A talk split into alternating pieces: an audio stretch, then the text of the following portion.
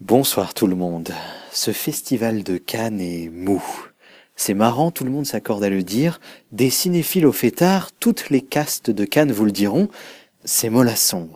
Ça changera peut-être pendant le week-end pour lancer une deuxième semaine plus intense. En attendant, on fait quand même la fête chez Sandra ou chez Alban, car ici, les clubs qui valent le coup ont des prénoms et puis c'est tout, et on trime pour faire 80 pages par jour qui est de la gueule.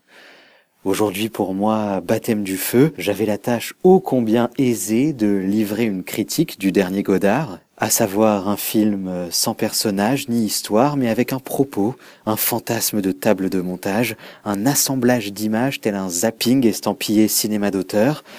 C'est vraiment un film de festival, m'a-t-on dit après la projo. Personne n'ira le voir en vrai, mais ici, il a sa place.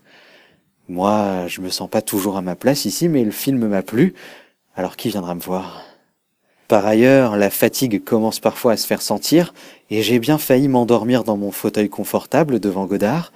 À son tiers, le festival commence doucement à devenir dangereux, la fatigue engendre l'irascibilité, et dans une équipe de 30 personnes comme la nôtre, ça peut être dévastateur. Il paraît aussi que souvent les couples se déchirent ici.